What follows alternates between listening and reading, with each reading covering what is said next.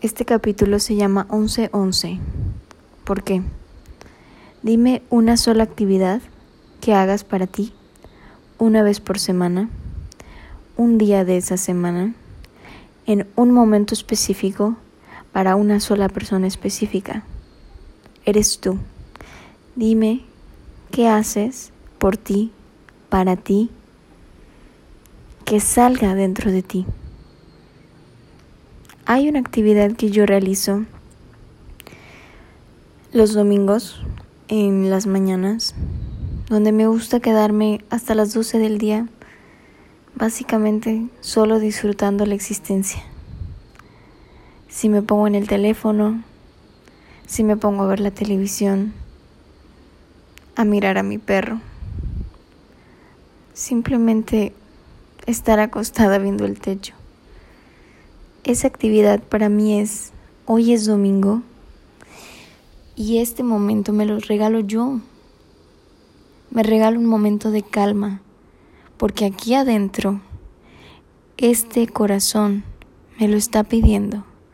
Aquí adentro, esta mente me está diciendo que necesito un momento para recargar mis energías, para recargar todas las ideas que tengo, los pensamientos, los sentimientos, para procesar sin procesar. ¿Por qué? Porque dejo de sobreanalizar todo, dejo de querer resolver todo y simplemente dejo que la vida pase. Pero de manera consciente lo escojo en un horario en particular en un día en particular, de un momento en la semana en particular.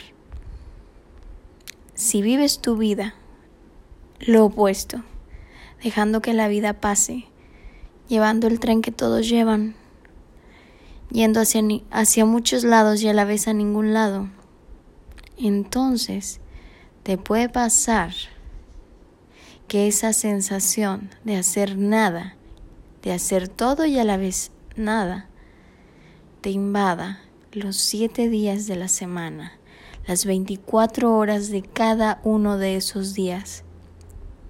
Y entonces la sensación de estar perdido, una vez que sea tan grande la avalancha, será bastante más complicado de salir. Se puede. Pero si crees que duele tomarte un día a la semana, un momento a la semana, imagínate cambiar 180 todo tu estilo de vida, a todas tus personas, todo tu trabajo, todas tus actividades. De la noche a la mañana, eso va a ser más desgarrador. También he estado ahí, tranquilo, tranquila, también he estado ahí. Dicen que la población de Japón, de Okinawa, ellos viven a través del Ikigai. Y a través del Ikigai uno puede encontrar su propósito interior con lo que uno es talentoso, con lo que a uno le gusta, con lo que te pueden pagar y el mundo además necesita. Si puedes hacer una combinación perfecta de esa receta, adivina qué, vivirás la calidad de años, la cantidad de años que tal vez de los 30 que conozcas en tu familia, ninguno lo ha alcanzado en generaciones pasadas serías el primero, tal vez.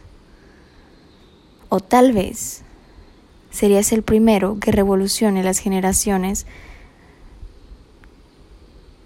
anteriores a ti. Serías ese eslabón que en lugar de continuar esa cadena de sufrimiento, revertirías. Y entonces a cualquier edad, así sean 70, 80 años, tal vez tus abuelos, mientras tú estés presente, podrán lograr sentir esa satisfacción de un ikigai, esa calidad de vida, donde no hay achaques, no hay dolores, pero hay propósito. Hay una sensación de me importa lo que hago, es valioso lo que hago, todo lo que siento y lo hago todos los días. Ese es el ikigai, de manera muy abstracta. Pero volviendo a ese día donde escoges hacer lo que te plazca, así sea nada, así sea nadar, así sea correr, así sea irte a subir una montaña y quedarte solo mirando el atardecer o las nubes o la ciudad, lo que sea que quieras hacer en ese momento tuyo favorito, que nadie más puede sentir desde el fondo del corazón lo que tú sientes al hacer esa actividad. Bueno, imagínate vivir unos 30 o 40 años haciendo eso, unos 60 u 80 años haciendo eso y sintiendo eso. Se empieza por algo, ¿sabes? Empieza por practicar una vez por semana y después poco a poco cambiarás todas tus actividades día a día para que todas esas actividades te sigan dando la misma dicha, el mismo sentimiento, el regocijo de decir, soy contento en lo que hago y siento ese propósito de que esto realmente está cambiando el mundo, realmente estás dejando una huella en el universo en el que te encuentras, en el tiempo en el que estás viviendo. Pero hasta que encuentres ese uno a uno contigo mismo, no vas a poder cambiar a nada y a nadie allá afuera. Tendrás que ser lo más valiente, lo más arriesgado, para cambiarte a ti mismo primero.